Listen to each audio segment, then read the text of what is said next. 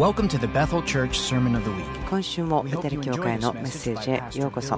ビル・ジョンソン牧師のメッセージになります。このポッドキャストその他の情報は iBethel.org. iBethel.org またオンファンジャパン .jp で聞いていただくことができます、聖書を開けてください、皆さんですね一緒に歩きたいところがありますけども、えー詩編の67編に最終的にはつきますけどもいくつかですねその前にもお話ししていくことがあると思っています、Uh, This is the final week, え possibly. ーこれはですね、まあ、願わくばこの、えーシリーズですね、えー最後の週になったらいいなと思ってるんですけども.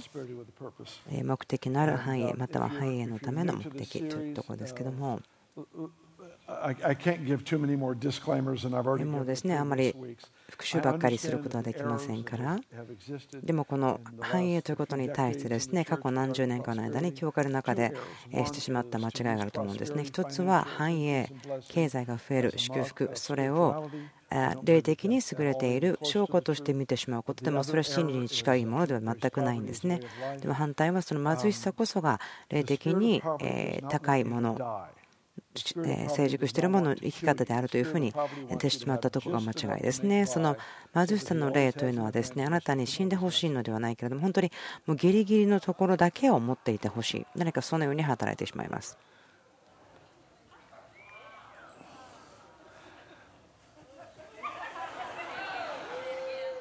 The the Lord uses 主は自然のことをですね霊的な原則を表すことに使われますけれども旧約聖書の中に特にイスラエルの民がえーアラノを通ってエジプトから約束の地に入りましたけどもこのアラノというのはとても重要な訓練される場所でした。持たずにいるということを訓練されました。イスラエルの民はえーエジプトから金を奪って持ってきましたけども受け取って持ってきましたけどもでも偶像を作ってしまいましたね。ですからその可能性というのはいつもあります神様から受け取った祝福でさえも自分がそれにより頼んでしまうという可能性はあります。イスラエルの民はその荒野の中で雲の柱、炎の柱、それがまるで暖房や冷房のように助け、そして彼らがこの荒野を経験していきました。でもその時の奇跡というものは、イスラエルのためが生存し続けるためのものでした。生かしておくためのものでした。約束の地に入るまでは。私たちがですね、ギリギリやっと抜ける荒野の生活、それは神様が私たちをそこに向けて歩かせているのではなくて、そこを訓練のために通らせます。信頼するため。主が私たちを結局は約束の地に連れて行きたいんです。それはでも奇跡というのは私たちを前進させるためですね生き延びるためではなくて私たちの周りの文化に影響を与えることができるような奇跡を神様は解き放ってくださいます。その荒野の中と約束の地に入った時の奇跡は違う目的になるんですね。なぜならば約束の地に入ったならばもうマナーを降ってこなかったんです。神様の手を見ることができるその奇跡それによって私たちが約束の地に入って私たちが働いた時にもそこに神様の手があることが分かるように荒野で学ぶことをされるんです。主はいくつかの線を消していると思うんですね。境界線、それは清いもの、清くないもの、そして超自然、自然、そういったものだと思います。あなたと私、今、2つの領域に住んでますね。自然、また超自然。でも神様はどちらも自然にしていると思いませんか？神様はその自然なんですよね。何かを出て行って超自然のことをしようとするんではないんです。主がなさっていることは私たちを訓練しています。それは持たずにまた賭けがある。その時でも神様に信頼して地面からマナーを受け取ること。それによって私たちは十分に訓練される。神様の御手を見ることができる。そして私たちの働きに主が息を吹きかけて私たちの仕事働きが増加した時にああこれは神様のしていることだと分かるんです。とても重要です。マナに信頼することができた者だけが神の手をはっきりと働き仕事の中に見ることができます。そしてそれは自然界の領域で神様のバッキングを私たちが見るまでは約束の地のライフスタイル受け取ることはできません。箴言はこう言っています.馬は戦いの日に準備されるけれども、でも勝利は主に属している、そう書いてあります。ポイントは私たちがすること、すべきこと、自然の領域の中で知っていて全部しますけれども、見えない領域は神様がなさっているということ、好意を足してくださって、祝福を足してくださって、私たちがすることに祝福をたくさん置いているんです。とても重要な部分なんですけれども、祝福された人生ということで、私たちが必要なものは、グループ、群衆、多くの人々がこの原則を理解することですね。主からであるということ。神様来る祝福には悲しみはありません。信玄で多くのことを教わることができますけども、祝福とか繁栄、そういったものが主によって増加されたならば、そこには悲しみはありません。でも、主からでない増加というのもありますけども、でもそこにはいつも支払う支払わなければならない代価があります。例えば家族を失う、仕事を失う、パートナー、ビジネスで失ってしまう、危機がいっぱいやってくる。その祝福とか繁栄と見えるものが主の見てでない、主のものでない時ですね。それはいつもそれな代価が払います。私たちはイエス・キリスト唯一の神一人の神に仕えています。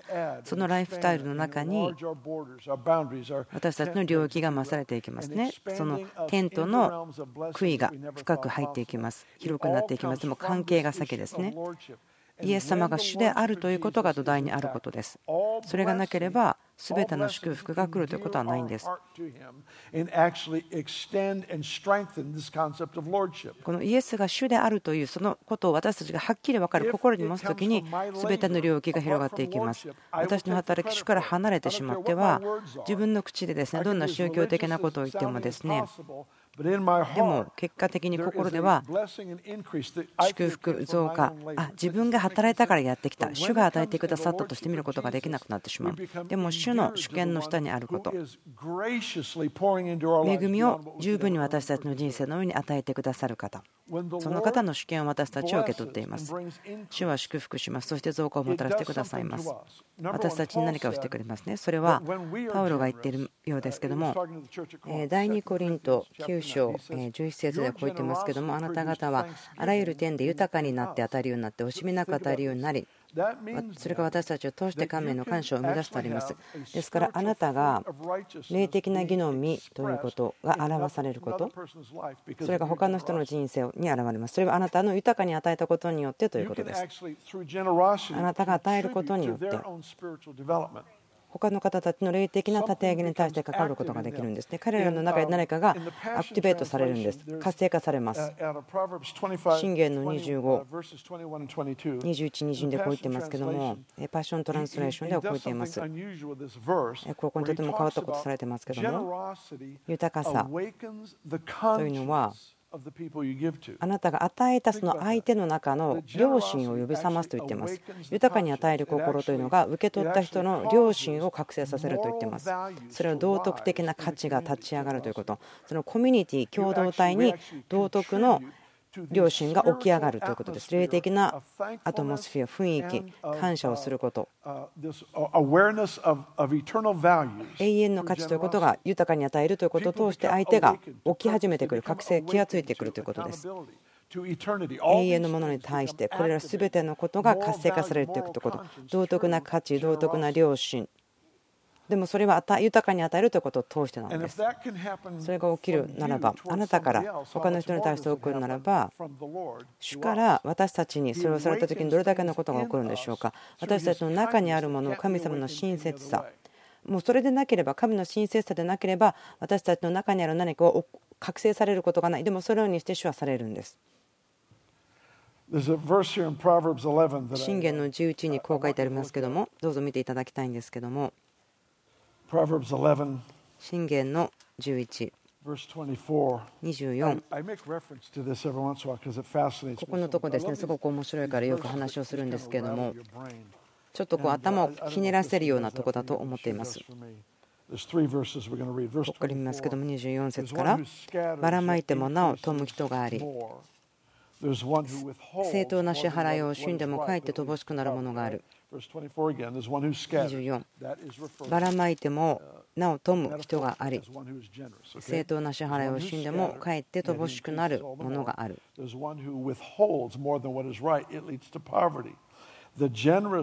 25おおらかな人は声人を潤す者は自分も潤されるこの2つのですねところは豊かに与えるというところですね。でも26節になると、穀物を牛織む者は民に呪われる。しかしそれを売る者の頭には祝福がある。私このところがすごく好きな理由があるんですけどもこれはですね豊かに与えることということを書いてるんですけども一番最後に穀物を育てて売るならばあなたはその益をそこから受け取っていても豊かになってます。与えてますよ。なぜならばあなたは町に与えているからですね必要を満たすことをしている。そのものを作ったものを満たしている。その起業をするとかそういったことをしている。あなたは町にまたコミュニティに投資していること。そして神様はそれを豊かに与えていますねというふうにして見ています。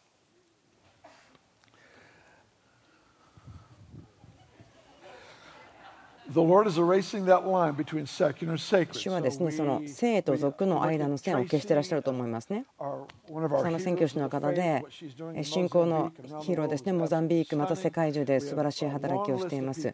たくさんストゥ人たち私たち知っていますけども神様が人を召した時ですね。例えばモザンビークで宣教師カリフォルニアレディングで司会それも神様の召しならばその瞬間から超自然的なものになります。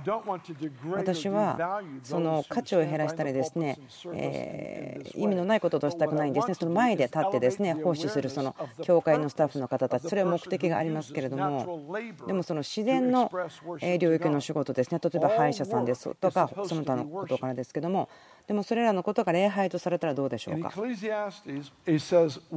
伝道者の書にはこう書いてありますね。あなたの手が見つけることはすべて力をつけてしなさい。全力でしなさい。そう書いているんです。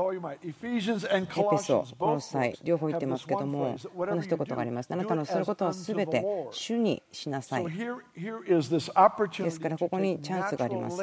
自然の中の働きといいましょうか。霊的だとあんまり考えられない仕事ですね。働きがありますけども。例えばそれが歯医者で歯を抜く仕事であったとしてもあちょっと自分ちょっとその印象が頭に残ってしまったのでちょっとこの癒しとか解放が必要になってきましたけども。まあ歯のとこ掘っていても油を掘っていてもその仕事働きそれが主に礼拝として捧げられた時に急にあなたがすることあなたの手を用いて人生を用いてすることというのは天が引き寄せられるものになります。生贄は炎がいつもその上に降ってくるんですね。主に捧げたものの上に炎は降ってきます。ですから主に捧げられたものは主の臨在が現れたというものを引きつけるんです。預言者たちはこう言っていますけども、多分イザヤだと思うんですけども、主はあなたの好きを剣に変えるとどういう意味でしょうか神様は自然界における仕事を超自然的な影響に変えるということです。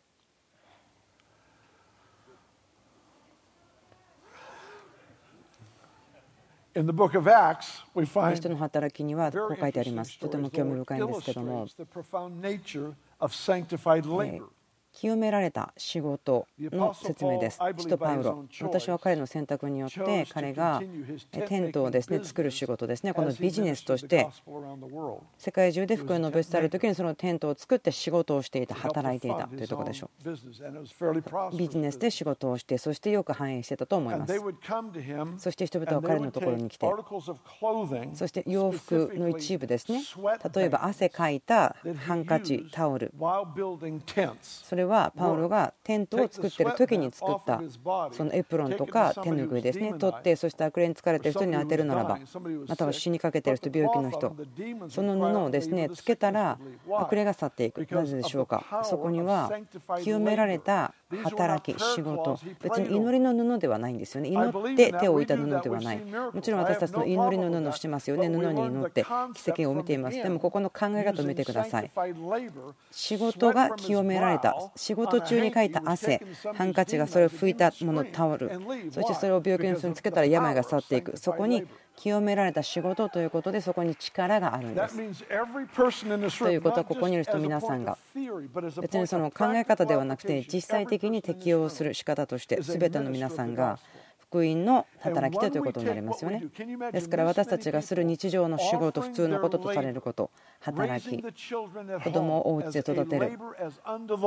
でもその働き、仕事を主へのものとして行う。また歯医者さんのイメージがやってきましたけれどもですね、私の喜びをちょっとですね、取ろうとしてるんでしょうか、ちょっともう考えなければいけませんね。例えば家を建てる人大工さん。彼がする仕事全て。でもそれが主の主へのものまたはその裁判の場所で働く人もそうです。スキルと油注ぎ。それを主に主へのものとして捧げた時どうなるでしょうか？神様はこう言ってますね。あなたはあなたの収穫穀物を売っていますね。私はそれをあなたを豊かに与えるとして見ていますよと言います興味深いのは旧約の中で貧しい人たちに与えるようにというシステムが書かれていますけども土地を持っている人農家の人はですね収穫を全部取ってはならないんですがその周りのところを残しておかなければならなかったんです。それによってそのお腹が空いている人その貧しかった人というのは道を歩いている時に道に近くに立っている穀物をもらうことができましたその畑の真ん中まで入っていって恥ずかしい思いあ自分はないのでくださいというような思いを持っていくことなくというものがあります今現在のその貧しい人たちを助けるという状況ですけどいくつかすごく私は欲求不満になることがありますね自分別にその成績のことは何も言ってないんですけどもアイデアとしてその必要を持っている人が何か恥ずかしめられることが多いと自分は思ってるんです。まあ、とても私今日はですね正直に喋ってると思うんですけども。まあ、これは私の意見ですね。この教会全体の意見ではないんですけどと言おうと思ったんですけど、まあ、私がこの教会の、え責任者でもありますからねどうしましょうか。こういうことになるかもしれませんね。ちょっとこのこと考えてから、え言いたいですね。私がその税金を払うときにすでに貧しい方たちに使うために税金が取られているならば自分が個人的に与えるというですね喜びをちょっと盗まれている気がするんですね。与えることによって受け取ること。他の人の人生に対して投資するという喜びですね。もちろんですね税金によって貧しい人の必要が満たせるその必要があるのはもちろん分かっています。とても理解しています。でも私がここで言わんとしているのは主がすでにあなたと私が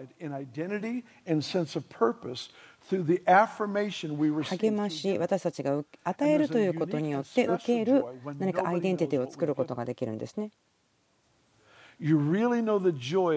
与えるということの喜びはあなたの右の手がやったことあなたの左の手がやったことを知らない時に本当に大きいものなんです。はい、詩篇のですね67いきたいんですけども。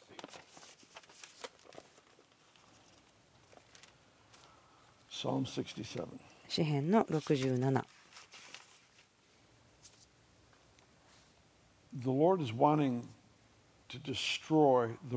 主が焦りとか恐れ。そのお金が原因で焦りとか不安そのようになる根をですね壊したいと思っています。その焦りとか恐れというものですね人々経験していますけどもでも特にそれがお金経済の上のもの足りないとかいろいろ経験しますけどもそのようなものというのは創造性を殺してしまうんですね。ででもその創造性というのは私たちが繁栄を受け取るための一つとして神様がくださっているものなんですね。このサイクルですね、皆さん見えるかどうかわからないんですけども、何か私が焦ったりとかしているならば、そのような声に耳を向けてしまうならば、焦り続けてしまうならば、また恐れを持ってしまうならば、まるで私がこう関節が外れてしまったように、そこに生きてはいるんですけども、でもちゃんと機能できないんですね。正しく機能できなくなってしまうんです。その創造性の持っった影響を与えることができなくなってしまってそれはその影響のあるインパクトを作ることができなくなってしまうんです。心配したこととか足りないということに集中してしまうこと感情も含めてですけどもでもそれは本当にエネルギーが出ていってしまうことですね。その前進するために使うエネルギー気力を生き延びるために使ってしまう。これらのことに対して私たち学ぶ必要がありますけれども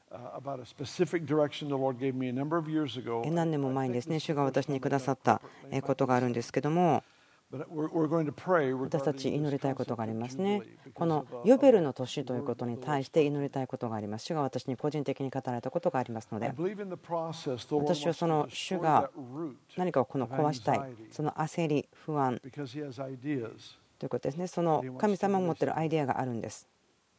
でも時々私たちが焦りがあったら、またその心配してしまったら神様が私たちに与えてアイデア言いたいことがあっても聞こえなくなってしまうんです。詩編67もう何回も私ここ過去のですね何年かで教えていますけどもまたこれをしたいと思います。このシリーズの中で私がここの詩編の67から教えることは本当に最善と思っています67編というのは主がこう言ってると思うんです。今語っていることだと思うんです。このことですね、大体3年前から教え始めたんですけども、そのカンファレンスに行ったらですね、この話をしてきました。ボブ・ハーリーさんという方がいますね、預言者の方なんですけども、ある時ですね、電話してくれて、自分が何をしているか全然知らずにですね、彼は詩篇の67というのがあなたがどうぞ話す必要がある詩篇ですよというふうに言ってくださったんですね。で、自分その時いや、それやってますよと思ったんです。でもすごくその時にそこで予言をいただくことが本当に励まされてすごくしっかりと受け止めることができました。I believe the whole Bible. 私はですね聖書全体信じてますよ。もう目次とかからまで信じていますし、ちゃんと書いてある地図でも本当に信じています。もうこのカバーも大好きです。それぐらい本当にこの聖書全体を信じています。イエス・エン・アーメンですね。本当にそうです。神の言葉愛してます。全部愛してます。すべてが真実で、そして今のために書かれていますね。でもそれを知っていますけども、でも季節がありますよね。主がある聖書箇所に息を吹きかけられる。そのその時という季節神様が選んでいる与えている時というのがあるんです。その原則を通してすることはできる。でも神様が今と思っているそのブレイクスルーの打ち破りの量にはですね届かないよということがその正しい時でない時に起こってしまうんです。多くの人がですね神様がもうすでに書かれた御言葉に対してその献身するあまり今言われていることに聞こえなくなってしまう人たちがいます。私たち御言葉を学びます。熱心に全てのことを読みます、学びます、祈ります。全部のことを祈ります。でも私たちは神様ご自身と関係を作ってですね認識する必要があるんですね。今このことを言ってますよというのを知らなければならないですね。その詩篇の67、それが今だと思うんです。一節から。どうか神が私たちを憐れみ、祝福し、三日を私たちの上に照り輝かせてくださるようにせら。それはあなたの道が地の上にあなたの見救いがすべての国々の間に知られるためです。神を国々の民があなたを褒めたたえ、国々の民がこぞってあなたを褒めたたえますように、国民が喜びまた喜び歌いますように、それはあなたが公正を持って国々の民を裁かれ、地の国民を導かれたのですから。神よ、国々の民があなたを褒めたたえ、国々の民がこぞってあなたを褒めたたえますように。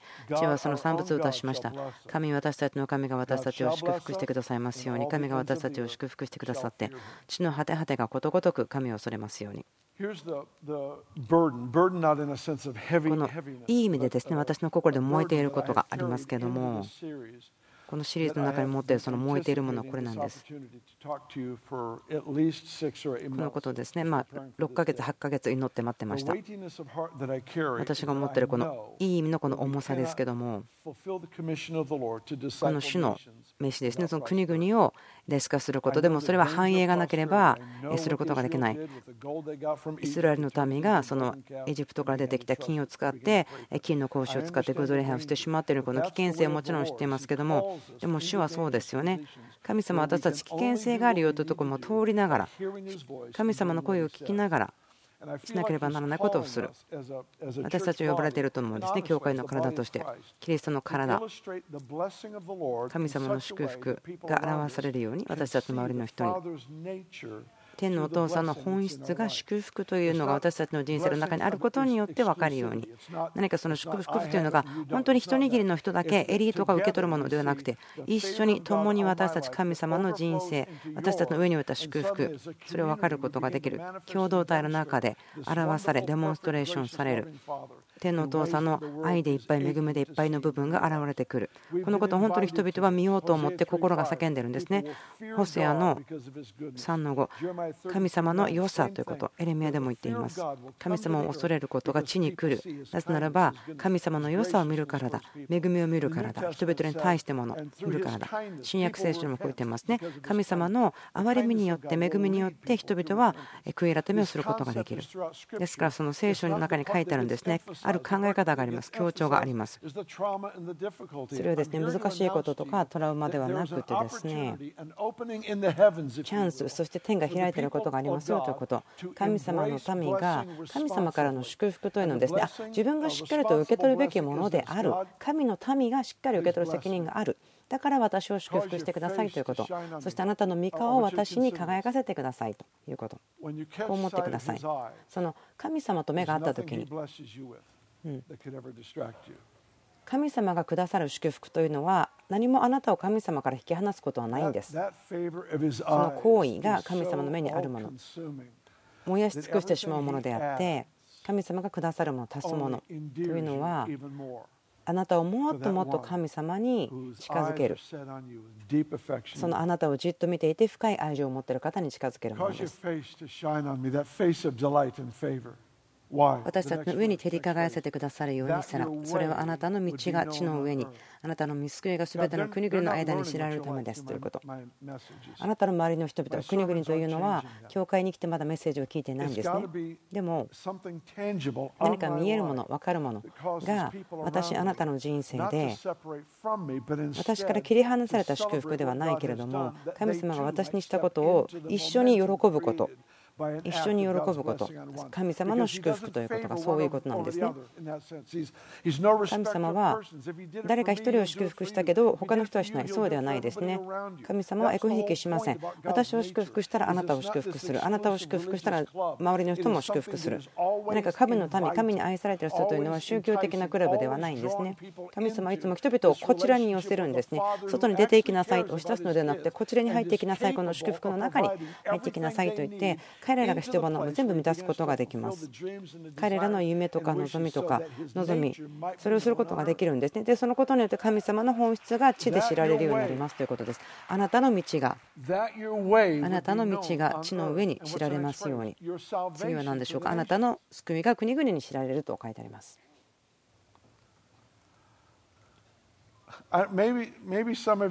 もしかしたらある方たちはこの話前にしたかもしれませんけども私、過去ですね3年間、これ新しいことなんです。でも考えていることがあります。リバイバルというのは、神様の良さのゆえに、人々に対する良さの上にリバイバルの火がつくことがあるんではないかと思っています。その祝福の神学ということがなければですね、それもありえないんですけども。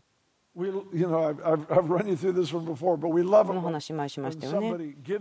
誰かが見えないところで与える、それは喜ぶ。でも、公のところでその静か黙って与えた人がこう報いを与えられるのはあまり共に喜ぶのは難しいんですね。聖書箇所は言っていますね。力強い神様の御手の下にへり下りなさい。でそれを見るのは好きなんですけども、でも神様がその方を高くしたのを見た時にはあまりハッピーではなくなってしまう。または神様の御国をまず第一に求めましょうと言って全てのものを捧げた人たちを見るの好きだけれども、その全てが与えられたところをあまり中に中喜ぶことができないとありますけども、でもその祝福の神学その考え方。それをですね私たちしっかり育つことがなければその国々を弟子化することはできないと思います。そして祝福するということが私たちが私たちの周りを影響を与えることができるようになるんです。あなたの道が地の上に。またあなたの見救いがあなたの国々に知られるためです。神様の光が見えますように周りの人たち、国々に神様あなたがどんな方だか知ってほしいんです。そして救いが国々に知られるようにしていきたいんです。でこう続いていきますね.国の民があなたを賛美します。褒めたたえますように。ういうことでしょうか。これ前のところで救われた人ですねパイ聖書家のところで救われた人が賛美する褒めたたえる全ての人々が褒めたたえる。私はですねここを見た時にすべてのと書いてあるのでこれはリバイブルだと思うんです。すべての。こぞってと書いてありますね。私そのユニバーサリズムというかあの生き方をどうであれ何を信じても結局救われるそうではないんですね。そしたらもう何もしなくていいでしょうということになってしまうのでおかしいと思うんですね。うん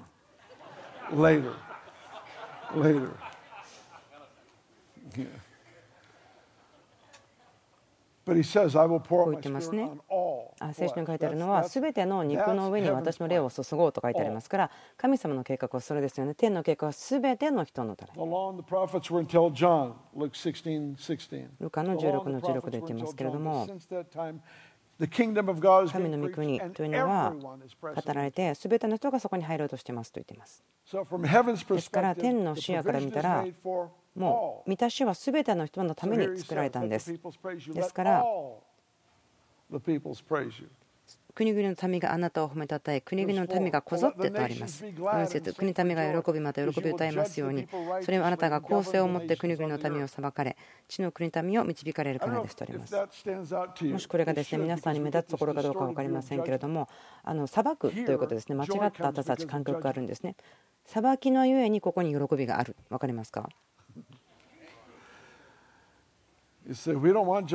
私たち.裁き嫌ですとありますけどもでもあなた本当嬉しいんです。あなたはもうイエス様の血潮の下にありますから裁きというのは暗闇の力に対するもの。あなたが罪を犯そう間違ったことをしようと考えさせてしまうその力に対しての裁きなんですね。そのイエス様こう言いましたよね。囚人を自由にする補修を自由にすると言ってますけどもその囚人というのは間違ったことをしたからそこに入れられていますけども。でもイエス様が来たのは彼らを自由にするためですね。なぜならば根と根を解決してそして変革を与えてそしてクレームの力を裁くためなんです。その方がもっと良いお知らせだと思いませんか？神を国々のためがあなたを褒めたたえ国々の民がこぞってあなたを褒めたたえますように。直接地はその散物を出しました。神私たちの神が私たちを祝福してくださいますように」中の産物を出しました。ちょっとですね、ローマの8章を開けていただきたいんですけども、すべて作られたものは埋めいている。神の息子たち、娘たちが現れるのを待っていると書いてあります。ポイントは何でしょうか？作られたものというのは重さの下に置かれているんですね罪のゆえにでももっと神様の子供たちがそのアイデンティティを持って神のことをして生きるときに何かその作られたものの上からその重荷が取り去られていくんですね。そのテーマがあるんです。神様が自由を運んでいる作られたものに対して。すべての作られたものに福音を述べ伝えなさいというのは大宣教命令の一部でも言われてますけども何か感情的な感じで全て作られたものっていうわけではないんですね。本当にアナウンスをしているんです。あなたの生き方は全て作られたものにインパクトを与えますよ。あなたがどう生きるかによって。あなたが何を宣言するかによって影響を与えますよということです。ケースとポイントがありますね。えーとオルマロンガというところがありますけどもガテマラのところですね。トランスフォーメーションでありましたけどもアルコール中毒が多かったりまた貧しさが多かったり大地も全然実がならない悪かったんですけどもでもリバイバルがやってきて異常に大きなリバイバルがやってきて何かが起こりましたそして神様は土地を癒しました。神様はその大地あの農業の大学から専門家がやってきて調べました。なぜならば1年に7回ぐらいまで収穫ができるように全然使えない畑だったところがそんなに変わってしまったんですね。本当に頭をかしげるようなおかしな話です。全然良い収穫が出なかった畑から素晴らしい収穫が出るっていうところですから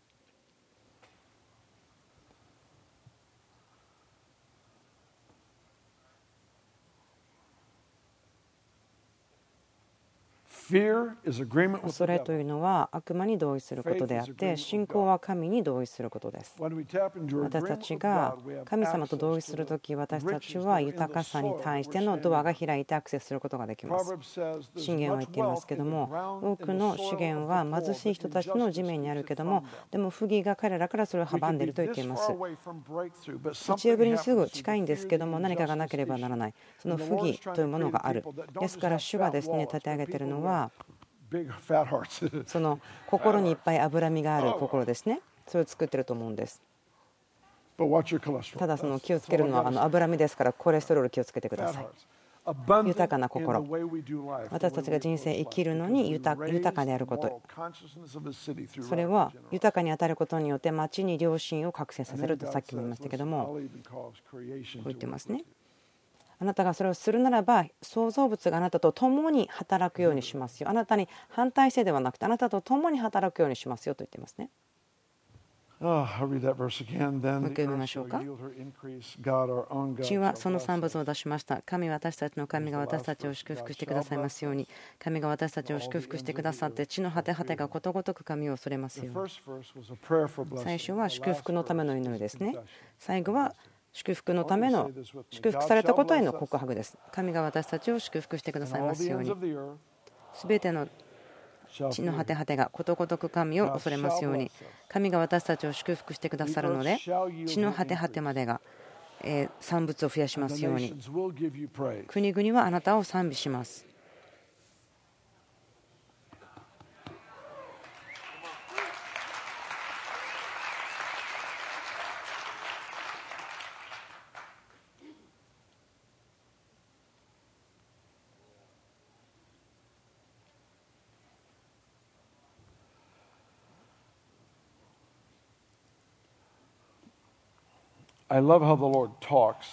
主がどのように語られるかということ面白いと思うんですけども私はすごくその話し方を喜んでいます。自分がですね若かった時ですね神様が語られる声小さな声ですけどもそのようにしてよく私神様から聞きました小さな声でした。特に御言葉を読んでいる時ですね主が何かをこうハイライトつけてくださるようにして分かったんですけども多分10年、12年ぐらいですけども、多分15年前ぐらいですけども、違うように聞き始めました。それは、まあ、普通でない状況があることによって、まあ、偶然のようだけれども、でも偶然ではない、偶然というにはあまりにも偶然でなさすぎる、そういうようなことがですね、なんか変な話というふうによく言いたいと思うんですけども、まあ、いっぱいそんな話してきたので、今日はその話をする時間がないんですけども、例えば燃える芝ですよね。火が燃えていたけど、木は燃えて落ちていなかったですからでそのようなところを見に行った時に主の声がやってきたんです。ですから普通ではないことが人生の中で神様が何か私たちはそれによって近づくこと近づいていったら神の声があったということがあります。何年か前ですけど、こんなことがありました。私、その時のですねスケジュールが本当にカンファレンスで話をするとても急がった時でした。で、あるホテルに泊まって、テキサスですけども、308だったんですけども、308というのは私の好きなですねその猟銃のですね番号だったんですね。だから、ああ、自分思ったんです。ああ、いいナンバーですね。自分の好きな猟銃の名前ですよ。あもしかしたら神様私に猟に行ってほしいのかも狩りに行ってほしいのかもと思ったんですね。でミーティング終わってで次の町に行きました。普段はそんなことしなかったんですけどもあんまりその時はいっぱいカンファレンス続いていました。でまたその次のとこのホテルに行ってそしたら番号は？308でした。で、私は、ああ、うんうん、あまた同じですね、308ですと。じゃあ本当に私は、じゃあ、寮に狩りに行くべきなんですね。きっと神様これ確認でしょうと思ったんです。まあ面白いなと思って集会に行って話をして、その普通ではない偶然というふうに私は思うんですけども、まあ、最低でも神様はあなたは正しい場所、正しいことやってるよというふうなことを言ってくださってるなと思うんですね。でそんな夜ですけども、眠ってそして起きて。えっと3時8分だったんですけども。その時に神様？と思ったんです。でも何も聞こえなかった。でもそれは普通ではなかったんです。なぜならば私の頭がぼんやりしている時に神様は私を信頼してくださるようで。大体そのような時にはっきり私に語ってくださることがあるんです。でもその夜は何も聞こえなくて。でもまその後家に帰ってそのことを考えていたんですけど308のことを考えていました若くてですね牧会していた時の話ですけど思い出したことがありました。何かその本を書きたい願いはあったけど訓練もないしスキルもないしトレーニングもされてなかった。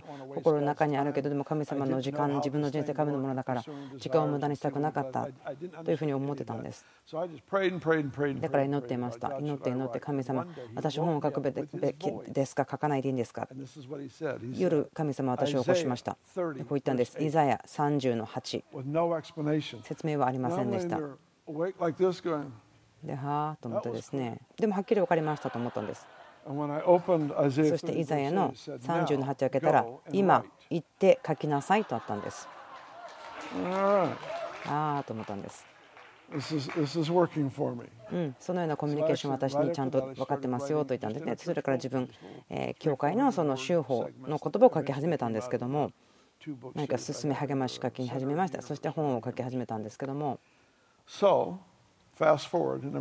話を進めますけども。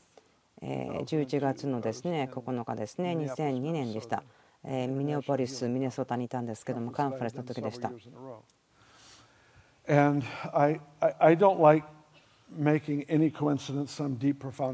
あまりなんかその偶然あったような出来事をあの深いメッセージにしてしまうのあまり好きではないんですね。すでに自分も変人だと思われているので、あまりそこを強調したくないんですね。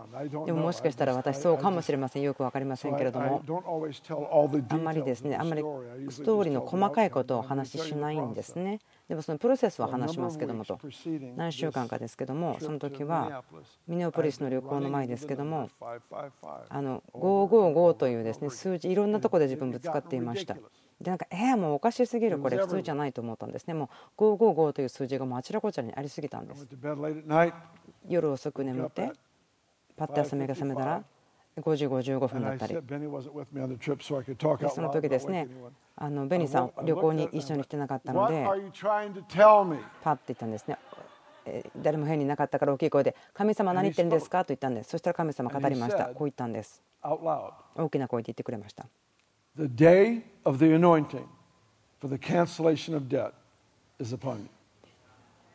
借金をキャンセルする油注ぎの日があなたの上にある。それははっきりしてますねと思ったんです。素晴らしいですね。はっきり聞こえたけどどういう意味ですか？そしてそのことを考え始めて。もちろんこれ信仰のことですね。素晴らしい油注ぎですよね。受け取ってそれをするのに。その借金をキャンセルするための油注ぎをもうありますと神様に言われたということです。神様そこに私注目するようにして重要者今の必要そのユベルの年の必要性ですね。50年に1回ですけどもユベルの日というのがありました。7×7 が49ですからその50年目というのはもしイスラエル人が奴隷に売られたならばその借金とかの上で自分が間違ったことをしてしまって売られてしまった。そしたら50年目は解放されたんです。もし49年目に奴隷に売られたとしても次の年には解放されました。全て借金は自由になって全て束縛されたものは自由になったんです。それが50年目ユベルの年。イエスはイザヤの41でこう言っていますね。主の霊が私の上にある。そういったリストの中にこう言っていますその恵みの年を告げ知らせると言っています。好意の年、好意の年、それはユベルの年でした。主がされたことですね、私に語られました。そのベッドでミネアポリス寝ていた時ですね、10月の9日ですね、2002年ですけれども。10月の9日、2002年、私のようにこう言われました。そして、権威と恵みをくださいました。油注ぎを解き放つため、それは全ての人生の部分で、ヨベルの年を解き放つこと、経済的に、感情的に、関係的に、家族のこと。全ての場所何かその制限があったり縛られていたり束縛があったりするところ主はそれを解放すると思うんですね。大きな油注ぎそのその油注ぎはくびきを打ち砕くためですから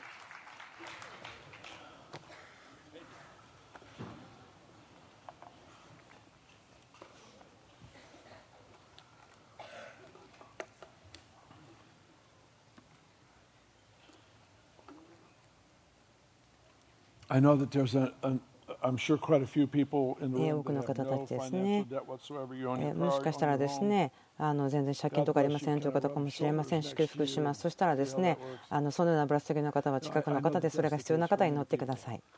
多くの場合、要するに多くの人は借金を持ってしまいます。またその経済でなくても何か家族にこう借りがあるような感じですね、感情的に。何かこううまくできなかったか自分の責任ように感じたり、またはすごく後悔があって、それをずっと背負ってる人とか、その後悔ということに対しても神様は解決をしたいと思っていると。なのでその不健康な感情のもつれみたいなものも解決したい。なんかそのことによってまるで大きな借りを誰かに持っているような感じがするということ。その勝利があることを神様期待してほしいと思うんですね。何かそのような、ままるで借金を持っている、重荷を持っているような人はですねいつも頭の後ろで何か悪いことが起こるかもしれないし、自分それにふさわしいんだと思ってしまうんですね。でも神様はそこに祝福と解決を与えたいと願っていると思います。神様お父さんですから、子供たちを励まし、力づけることを喜んでいます。私たちをあるポジションに置かせています。国々が神様が誰か分かるため。私祈りたいですね。あなたの上に今。ですから。どうぞその受け取るというようなポジションに立ってほしいんですね。この打ち破りの霊が来るように祈ってください。イエス・キリストの皆によって祈ります。あなたの御言葉、宣言します。あなたが私の上に語られたことです。それは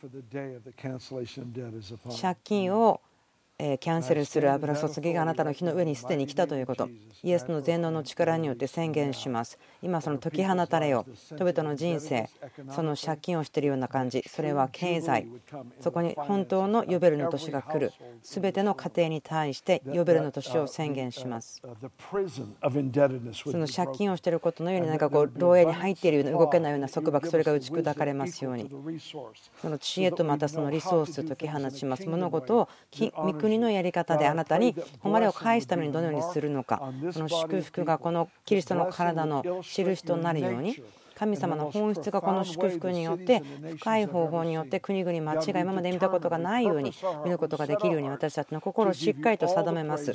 全ての賛美全ての栄光あなたに与えます捧げます。私たちはその勝利のために訓練します。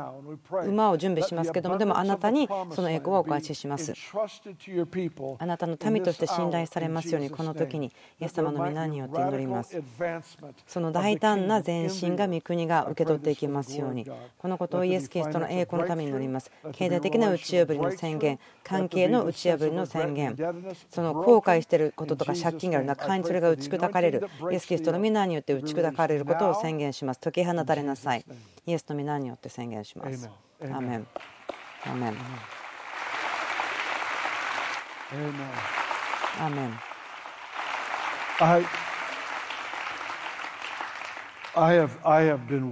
私は何ヶ月も何ヶ月も待っていました。この時のために。なぜならば、正しい時が必要だと思うんです。ですから待ってましたよ。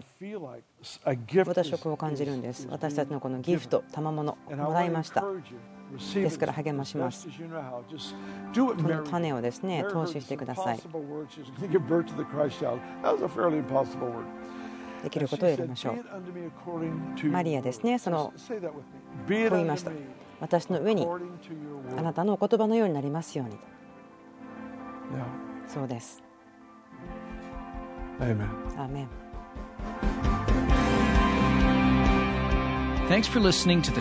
今週のメッセージを聞いてくださってありがとうございます。ベテル .tv で他のいろいろなことを見ていたこともできますし、オンファイドバンド JP で聞いたり読んだりしていたこともできます。